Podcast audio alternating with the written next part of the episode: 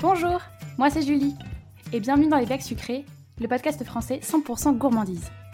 Dans Les Becs Sucrés, nous partons ensemble à la rencontre des personnalités qui façonnent le milieu de la pâtisserie, et ceux qui bousculent les codes de la boulangerie.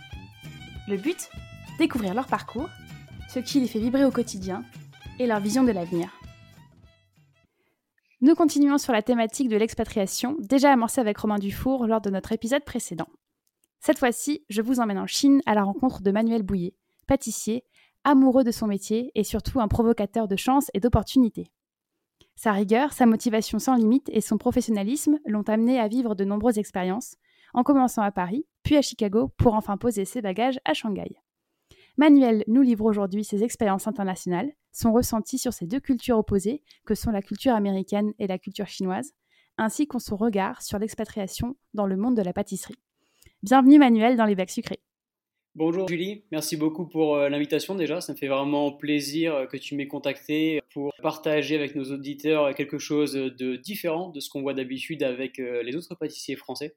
Merci pour ce retour. Manuel, on commence généralement le podcast en revenant un petit peu sur ton parcours, sur ton entrée dans le milieu de la pâtisserie. Peux-tu déjà nous dire en quelques mots qui es-tu? Eh bien, donc Manuel Bouillet, je vais bientôt avoir 30 ans.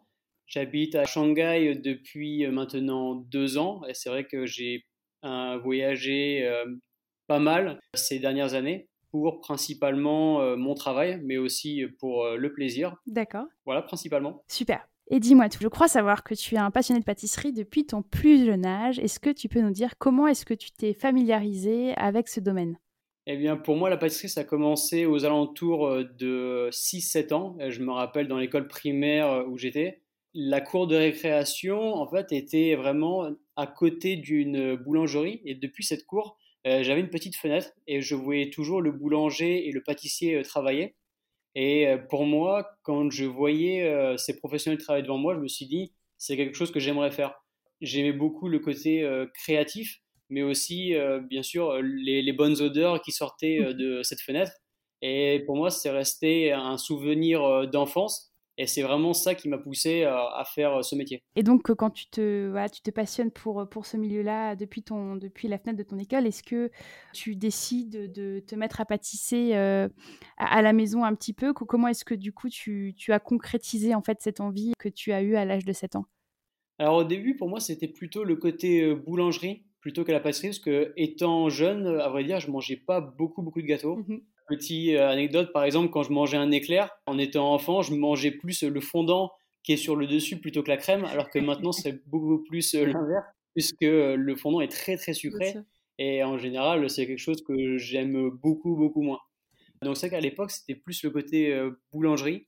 Et petit à petit, je pense qu'en voyant un peu de pâtisserie à la télé, puis voyant des magazines, le côté créatif de la pâtisserie m'a beaucoup plus plu par rapport à la boulangerie. Donc c'est pour ça que j'ai décidé de me lancer plus de ce côté-là. D'accord. Je crois savoir que cette passion est, devenue euh, communicative puisque euh, tu as un frère jumeau, Alexis, qui a lui aussi décidé de se lancer euh, dans le milieu. Est-ce que tu peux nous dire comment est-ce que cette passion commune vous a lié quand, quand vous étiez plus jeune et continue de vous lier aujourd'hui? Eh bien, cette passion, elle arrivait quand j'ai commencé à faire des gâteaux à la maison, avant que je commence mon BEP à peu près, je dirais, un an, un an et demi avant, j'ai commencé à faire beaucoup de gâteaux à la maison pour me préparer justement à, l'entrée euh, au BEP. Donc j'ai regardé des recettes sur internet, puis ensuite j'essaie de les refaire à la maison, plus ou moins avec succès, puisque forcément on n'était pas des grands grands techniciens à l'époque. Puis mon frère Alexis a commencé à, faire des gâteaux euh, avec moi dans la cuisine, et il s'est pris de, passion pour ce métier. Et on, a fait ça euh, tous les deux, même je rappelle, on faisait des mini pièces en chocolat on allait au supermarché, prendre du chocolat, on le faisait fondre, euh, je vais pas dire n'importe comment, mais un peu comme on pouvait. On était le chocolat, on essayait de couper, essayer d'assembler. Et puis, euh, on s'est tous les deux pris de passion pour, euh, pour ce métier. Et est-ce que vous avez un, regard critique sur les créations actuelles que vous avez Comment est-ce que vous faites en fait pour vous, voilà, vous, vous nourrir communément de, cette passion aujourd'hui? Pour nous, déjà, c'est un, un, échange perpétuel avec Alexis. Quand on travaille sur certains sujets, par exemple un petit gâteau ou de la viennoiserie ou, euh, ou une tartelette, on échange tout le temps. Ça veut dire que moi, je vais avoir une idée, je vais partager avec Alexis cette idée et je vais faire un premier test. Et parfois, il va me dire, bah moi, je l'aurais plutôt fait comme ça. Et du coup, en échangeant sur le sujet, ça nous permet d'avancer beaucoup plus vite ou même parfois d'avoir des idées qu'on n'aurait pas eu si on était tout seul. Et c'est ce que je trouve extraordinaire avec cette relation que j'ai avec Alexis, c'est que ça nous pousse toujours plus loin. Ah, c'est super.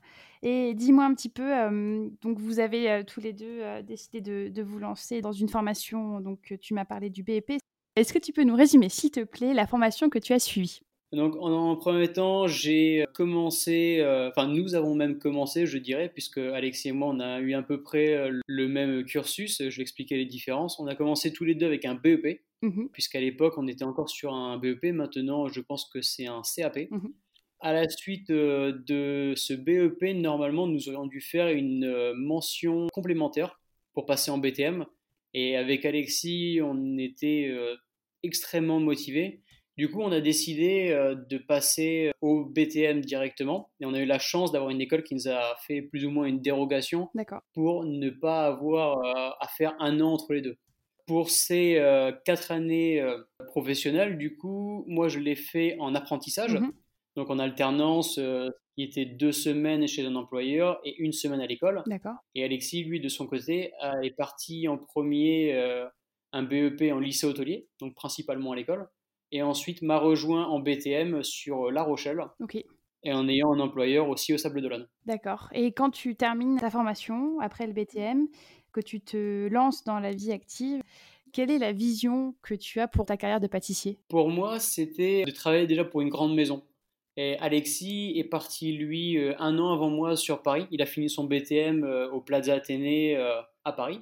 Et je voulais absolument aussi rentrer dans une grande maison, parce que pour moi, c'était l'exigence, le prestige, mmh et puis aussi avoir une très belle expérience. Donc pour moi, j'avais vraiment besoin de ça. Je voulais pas travailler dans une petite boulangerie ou pâtisserie, ça m'intéressait moins. Je voulais vraiment aller directement au, au plus haut chez, quelqu'un qui allait m'apprendre euh, la finition euh, poussée un peu plus à l'extrême. D'accord. Est-ce que c'est ce que tu as réussi à réaliser? Eh bien, cette première maison que, que j'ai faite, c'était euh, chez Fauchon. D'accord. J'ai eu la chance de pouvoir y rentrer.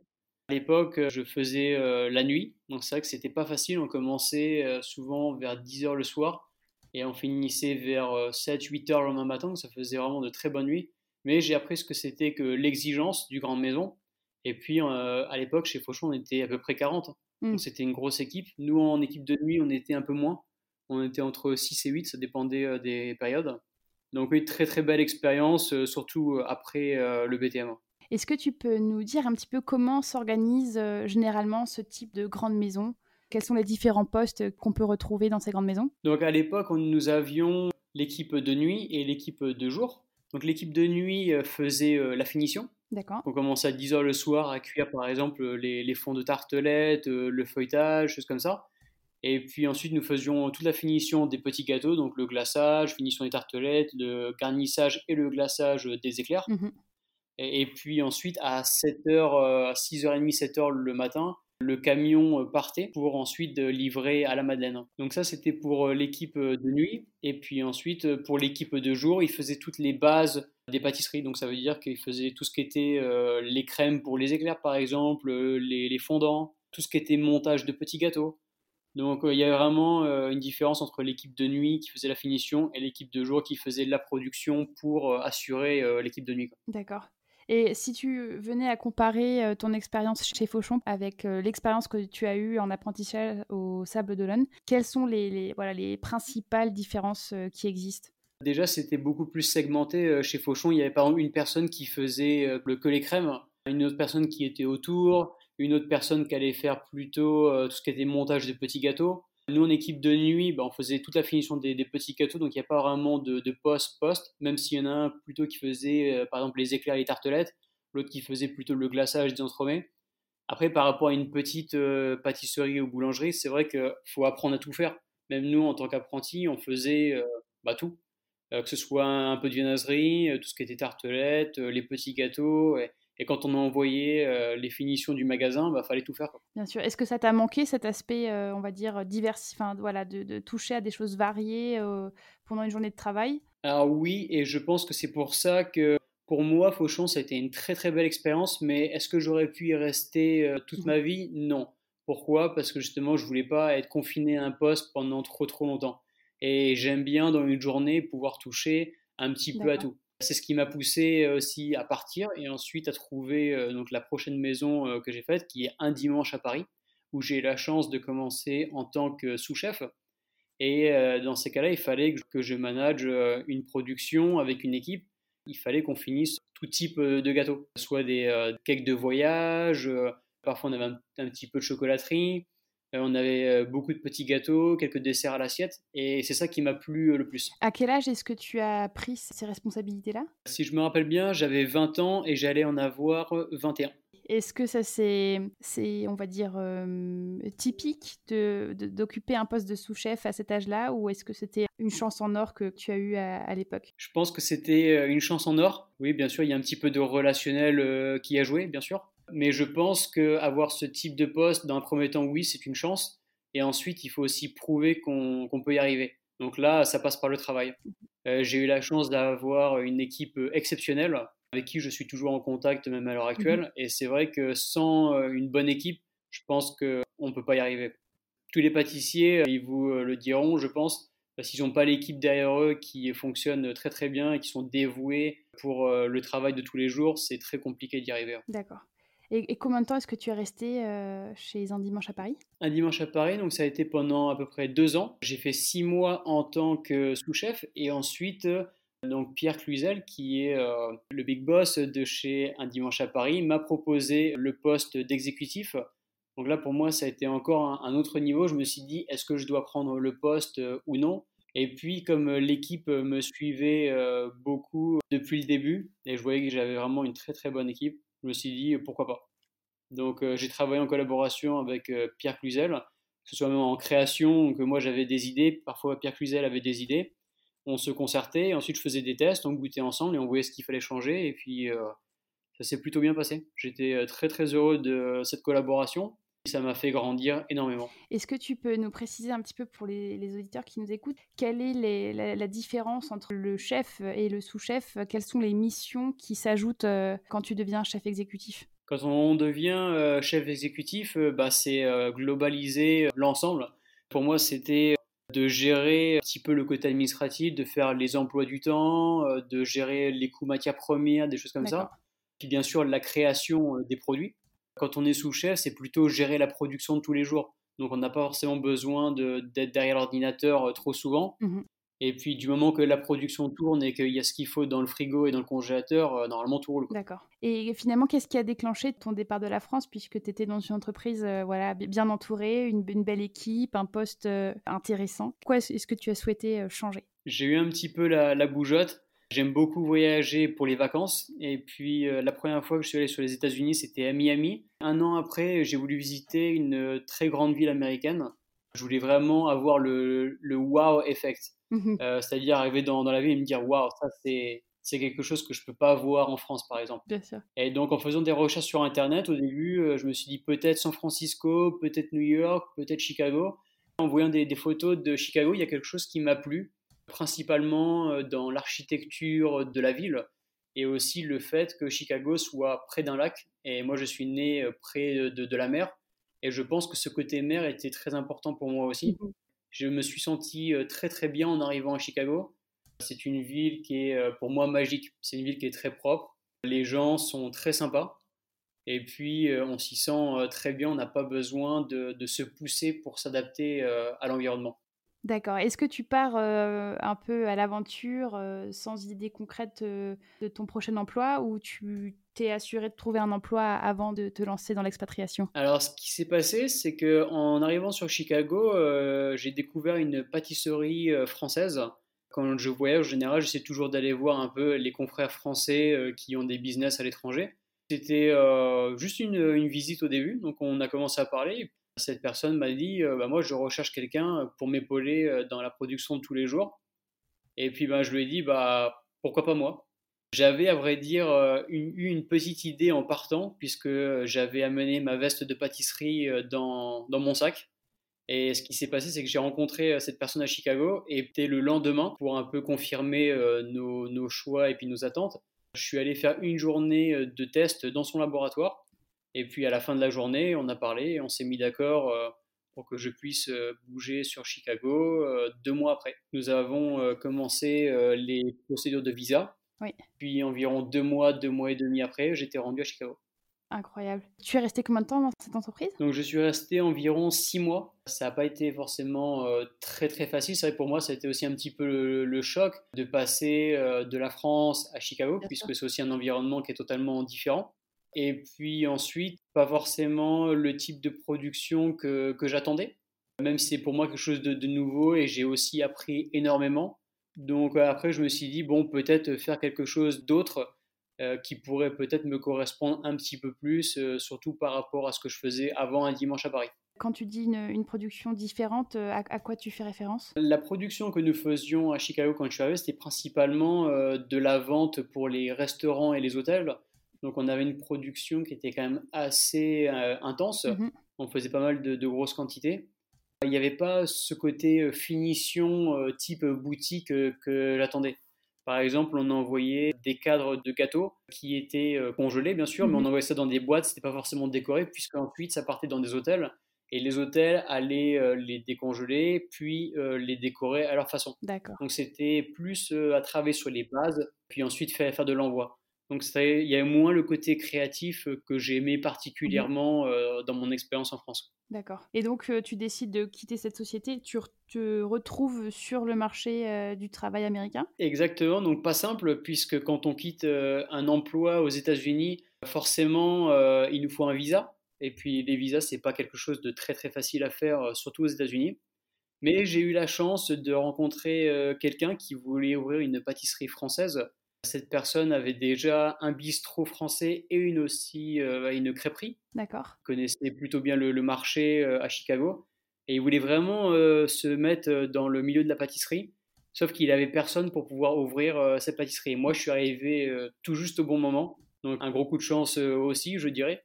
Et en parlant avec cette personne, je lui ai dit si tu prends pas un français, ça va être compliqué pour toi de créer une pâtisserie 100% française. Mhm. Et en effet, il a fait euh, des essais euh, et puis même des entretiens avec euh, pas mal de personnes.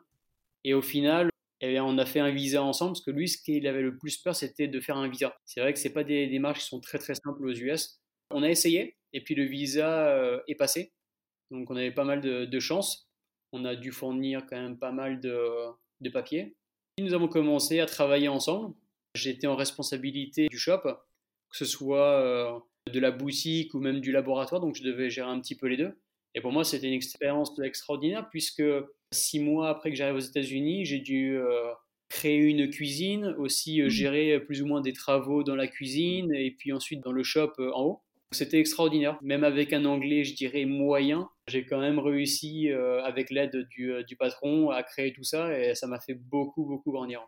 Et comment est-ce que tu caractériserais le marché de l'emploi dans le domaine de la pâtisserie aux US c'est pas forcément très très simple. Pourquoi? Parce que déjà, les Américains ne consomment pas la pâtisserie de la même façon que les Français. Les Français vont euh, tous les jours à la pâtisserie ou à la boulangerie pour récupérer le pain. Mhm. Euh, les Américains vont beaucoup au supermarché, euh, beaucoup plus que, que, chez nous. Il y a beaucoup moins de petits commerces, malheureusement. Donc, il y a beaucoup moins de pâtisseries. Donc, forcément, s'il y a beaucoup moins de pâtisseries, il y a aussi beaucoup moins d'employés.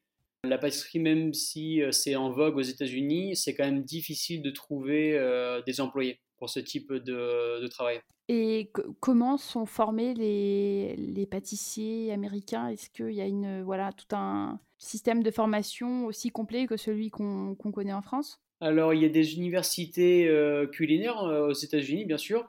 Et après, il y a des écoles euh, type privées, comme par exemple la French Pastry School, qui est basée à Chicago qui a été ouverte par euh, Jackie Pfeiffer et Sébastien Canon, meilleur ouvrier de France. Mhm. Donc après, les élèves font leur choix, soit ils font des formations euh, de plus courte durée, type 6 mois, ou alors ils se mettent euh, dans des écoles qui sont agréées par le, gouvernement américain. Et puis dans ces cas-là, ça peut durer de 1 an, 2 ans ou 3 ans, suivant les types de formation qu'ils choisissent. D'accord. Et est-ce que les salaires sont similaires à ceux qu'on pourrait toucher en France? Alors, il faudrait que je refasse les calculs. Déjà, les salaires aux États-Unis euh, se font euh, soit à l'heure ou soit parfois euh, toutes les deux semaines. Donc en fait, on annonce parfois un salaire à l'année et ensuite on va être payé toutes les deux semaines. Ou alors, ce qui peut arriver aussi, on va faire un taux horaire.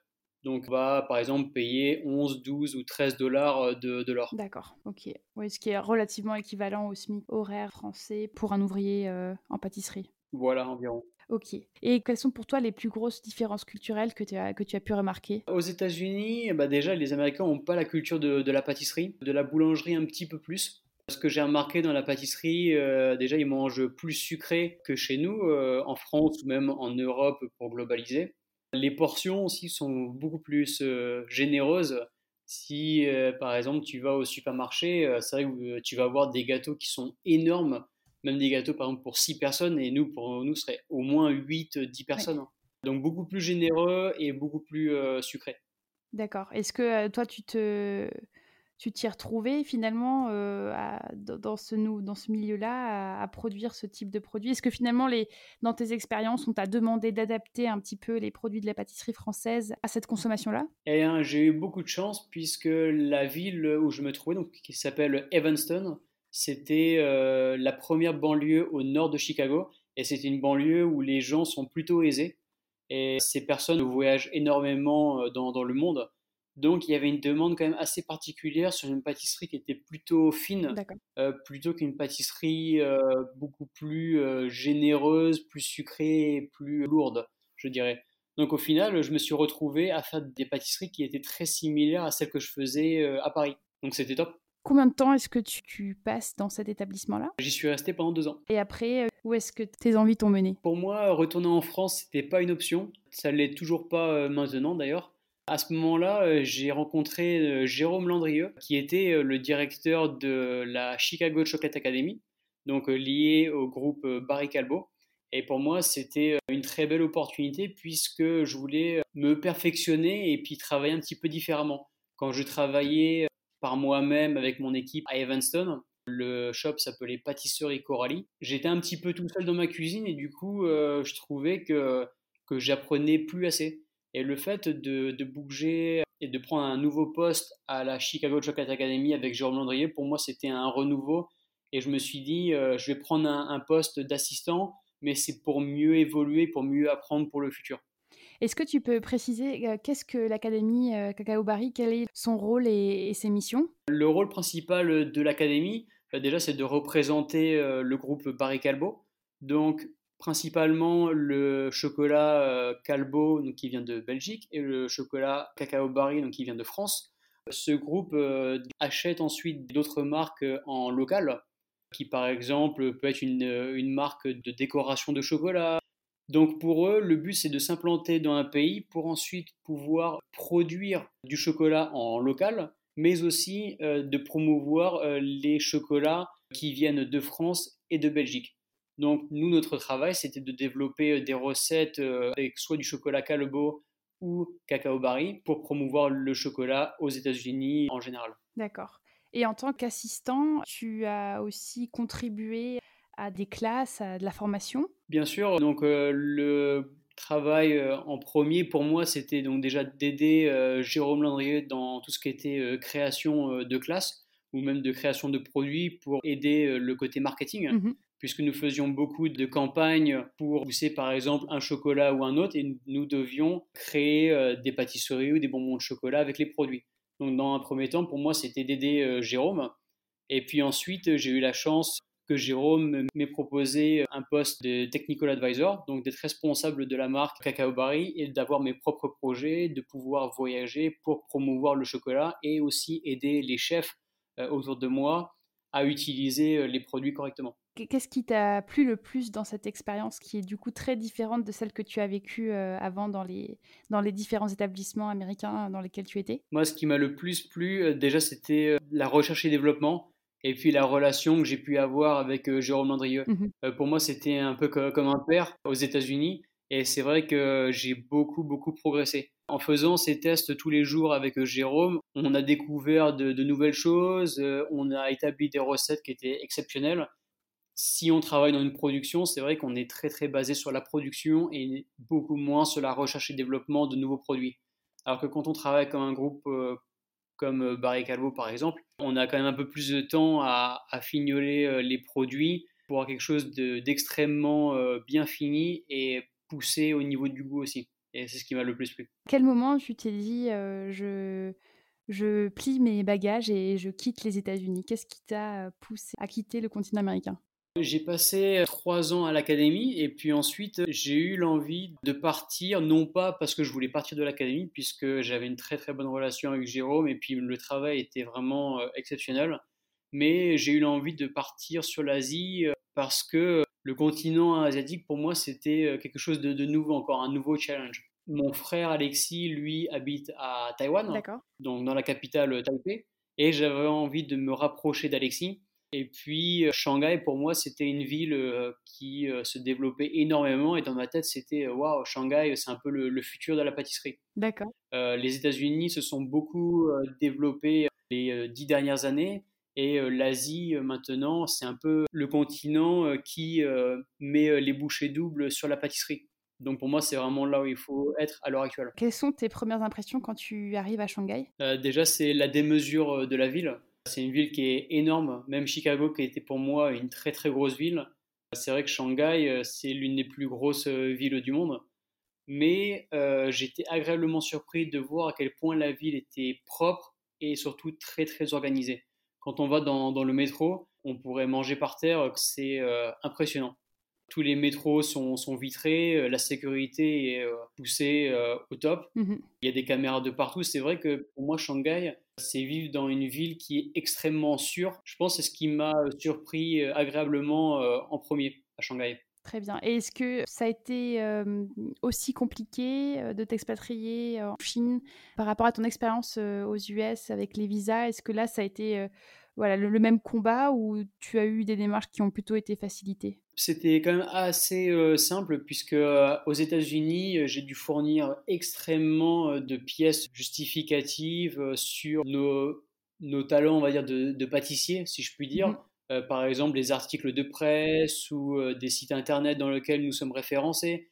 Alors qu'en Chine, il a fallu que je fournisse mes, mes diplômes, mes expériences professionnelles, des lettres de recommandation, puis c'était à peu près tout. S'expatrier en Asie, c'est nettement moins compliqué que, que d'aller aux USA. Oui. D'accord. Et si on venait un petit peu à comparer donc ton expérience aux US et en Chine, est-ce que tu peux nous dire quel est l'engouement pour la pâtisserie française en Chine en comparaison avec les États-Unis? Alors déjà, il faut savoir que les euh, Chinois ne consomment pas du tout comme les Américains. Comme je le disais, les Américains euh, consomment beaucoup plus sucré, en grosse quantité, alors qu'en Asie, c'est tout l'inverse. Les gâteaux sont très très peu sucrés, les portions pas forcément euh, très grosses, et aussi euh, les Chinois n'aiment pas trop l'acidité. D'accord. Donc par exemple, si on fait une tarte citron, mieux vaut que ça ait goût de citron, mais pas que ce soit acide. Mmh Donc parfois, c'est vrai que c'est un petit peu délicat dans la façon dont créer les recettes. Les parfums sont vraiment très différents. on va beaucoup travailler sur des saveurs d'Asie, type le thé. Par exemple, euh, j'ai créé un rouleau euh, un peu entre la, France et l'Asie. Euh, donc c'est la recette aussi que je vais proposer sur le, Instagram que tu, vas publier bientôt. Super. donc c'est un roulé au thé vert Genmaicha qui est un thé vert au riz torréfié. Donc ça, mmh c'est très très intéressant en infusion dans une crème ou même dans du lait.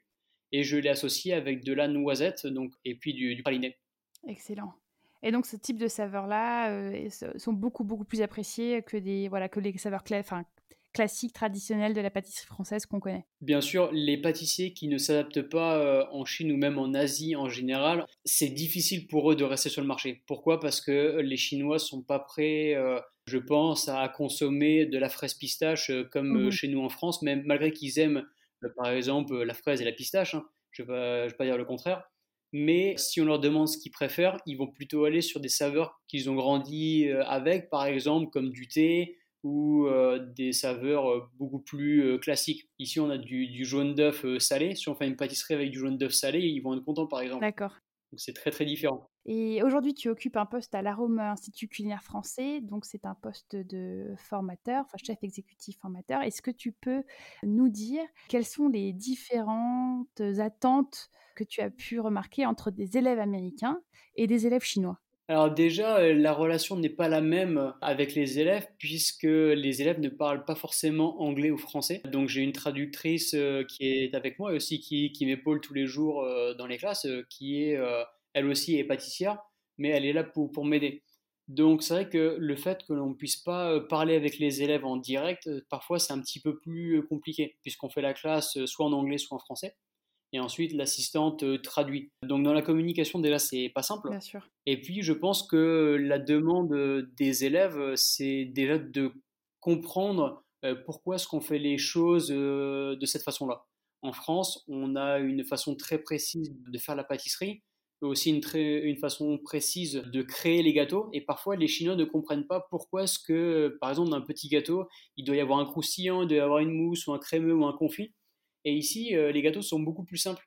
Donc parfois, il faut quand même expliquer euh, le pourquoi du comment. Et d'un point de vue euh, marché du travail, est-ce que tu penses que c'est plus facile de trouver un emploi en Chine en tant que pâtissier français plutôt qu'aux États-Unis? Alors je pense qu'il y a de la place pour tout le monde et, partout. Ça dépend de ce que l'on veut en tant que pâtissier. aux États-Unis, il y a de très très belles places à prendre aussi, et en Asie aussi. Donc après, euh, je pense qu'il faut savoir euh, ce que l'on veut, savoir aussi où est-ce que l'on veut euh, vivre. Parce que c'est vrai qu'entre les États-Unis et la Chine, il y a quand même une grosse différence. C'est plus facile de s'adapter en général aux États-Unis plutôt qu'en Chine où personne ne parle le français ou même l'anglais. C'est plus compliqué. Bien sûr. Et en, revenant un petit peu sur cette difficulté-là, qu'est-ce qui a été pour toi le, plus difficile en arrivant en Chine, d'un point de vue professionnel? Je pense que ça a été de s'adapter par rapport à la demande. Alors, même si on reste quand même très français euh, dans, ce que l'on fait, euh, il a fallu que j'apprenne euh, certaines saveurs, par exemple, que je connaissais pas, comme le thé vert Genmaicha. En arrivant en Chine, j'avais aucune idée de ce que c'était. Bien sûr. Ou même, par exemple, le, jasmin ou même le thé oolong, c'est pas des choses que j'utilisais énormément auparavant. Donc déjà d'une au niveau des saveurs et dans la façon de créer les gâteaux, oui, il a fallu changer. Et après, il a fallu être aussi euh, beaucoup plus flexible par rapport à mes expériences précédentes. Par exemple, quand la direction nous demande de créer une classe, euh, c'est parce qu'ils veulent lancer une classe assez rapidement, donc il faut être plutôt efficace. Ou par exemple, si un client demande à ce que l'on crée euh, des recettes spécifiquement pour lui, parce qu'on est amené aussi à faire du, consulting de par le biais de, l'école, eh bien, c'est des choses qui doivent se faire assez rapidement. c'est avec nous, en tant que pâtissier français, on aime bien être assez pointilleux sur les petits détails, tandis que ici il faut être toujours pointilleux sur les détails, mais être euh, assez rapide. Justement, revenons un petit peu sur le type de conseils que tu pourrais donner à des personnes qui cherchent à s'expatrier comme tu l'as fait toi. Qu'est-ce que tu leur dirais? Déjà, premièrement, je leur dirais d'être ouvert d'esprit, puisque en allant dans un pays qui est différent d'une autre, eh bien, il faut accepter déjà la façon dont les gens en vivent. C'est vrai qu'aux États-Unis, ça se rapproche beaucoup plus de la France, quand on vit en Chine, il euh, faut savoir que les gens n'ont pas du tout, du tout la même culture que nous, soit dans la façon de consommer ou même dans la façon de vivre euh, tous les jours. Et c'est vrai que nous, euh, en tant qu'étrangers, on n'a pas forcément notre mot à dire sur la façon dont ils vivent. Bien sûr. donc pour moi, c'est être très flexible et être ouvert d'esprit. D'accord. Et toi qui as quand même toujours réussi à provoquer un peu ta chance, comme tu l'expliquais avant en donnant l'exemple de toujours être euh, en contact avec des pâtissiers français quand tu voyageais euh, de, façon privée, qu'est-ce que tu donnerais comme recommandation pour, euh, pour réussir à, concrétiser ces rêves? Déjà travailler beaucoup, ça c'est le principal, hein. on n'a rien sans rien. Mmh Continuer à faire de, de, belles choses, on a la chance maintenant d'avoir des réseaux sociaux donc qui nous permettent en, moins d'une seconde euh, de propulser euh, nos images, nos gâteaux à l'autre bout du monde. Donc déjà essayer de communiquer correctement, pas forcément communiquer à outrance comme beaucoup de pâtissiers font euh, maintenant, mais de communiquer intelligemment, de communiquer de belles choses et de faire voir une, belle image de ce qu'on veut représenter. Et ensuite, oui, bien sûr, quand les chefs voyagent, de rencontrer le plus de monde possible, mmh prendre des contacts et puis de se renseigner qui travaille dans, quel pays, et puis ensuite prendre contact avec ces gens-là si euh, euh, les gens sont intéressés. Moi, je sais que j'ai beaucoup de pâtissiers français qui me contactent parfois en me disant comment est le marché chinois, j'aimerais bien m'y installer, quels conseils tu me donnes, ça m'arrive assez régulièrement. Merci beaucoup Manuel pour ces belles paroles. J'invite tout le monde à consulter du coup ta recette de genmacha que tu, que tu as nous partagée. Est-ce qu'on peut facilement se procurer les ingrédients qu'il nous faut en France pour réaliser cette recette? Oui, bien sûr. Le thé vert euh, genmacha, euh, je suis sûr que sur internet c'est facile à trouver. Alors moi euh, personnellement, je l'achète chez TWG, qui est une compagnie de thé qui vient de Singapour. D'accord. mais je pense qu'à Paris, c'est possible de le trouver. Ils doivent aussi vendre en ligne assez facilement. Pour ce type de thé, il faut utiliser un petit mixeur, par exemple un petit mixeur à, café, Mmh pour ensuite pouvoir l'incorporer, par exemple dans un biscuit ou même dans une crème mais aussi ça peut se faire en, infusion. Dans une crème, euh, en infusion ou même dans du lait, euh, c'est possible aussi. Merci en tout cas d'avoir donné ton temps pour euh, partager ton expérience d'expatriation qui, est très inspirante. Est-ce que tu peux nous dire où est-ce que nos internautes peuvent retrouver ton actualité? Principalement sur Instagram et sur Facebook. Donc vous tapez tout simplement Manuel Bouillet, tout attaché, et puis vous aurez ma page Instagram. Je vous invite aussi à suivre mon frère Alexis, qui aussi lui est très très actif. Super. Manuel, un grand, grand merci. Je te souhaite de très très bonnes choses pour la suite à Shanghai. Merci Julie euh, de m'avoir contacté. C'était un plaisir de partager avec toi et puis avec euh, tout le monde mon petit bout d'expérience. Il y aura bien sûr euh, plein plein de choses encore qui vont arriver pour, pour le futur. J'espère qu'on aura l'occasion d'en reparler un peu plus tard. Mais pour maintenant, en tout cas, un grand merci à toi. Et puis merci à tous ceux qui, qui vont écouter le podcast, surtout s'ils ont des questions, même par rapport à ce podcast qui n'hésite pas à me contacter euh, via mon Instagram et puis je répondrai avec plaisir. Super. Merci beaucoup. À très bientôt. À très bientôt. Merci Julie. J'espère que cet épisode t'a plu. N'hésite pas à nous laisser un commentaire sur ton application de podcast préférée et à en parler autour de toi. Tu peux aussi nous suivre sur les réseaux sociaux et partager l'actualité de nos comptes Instagram ou Facebook à Sucré Podcast. Et si tu veux nous écrire, tu peux nous contacter à l'adresse contact au singulier lesbecsucrés.com. À très vite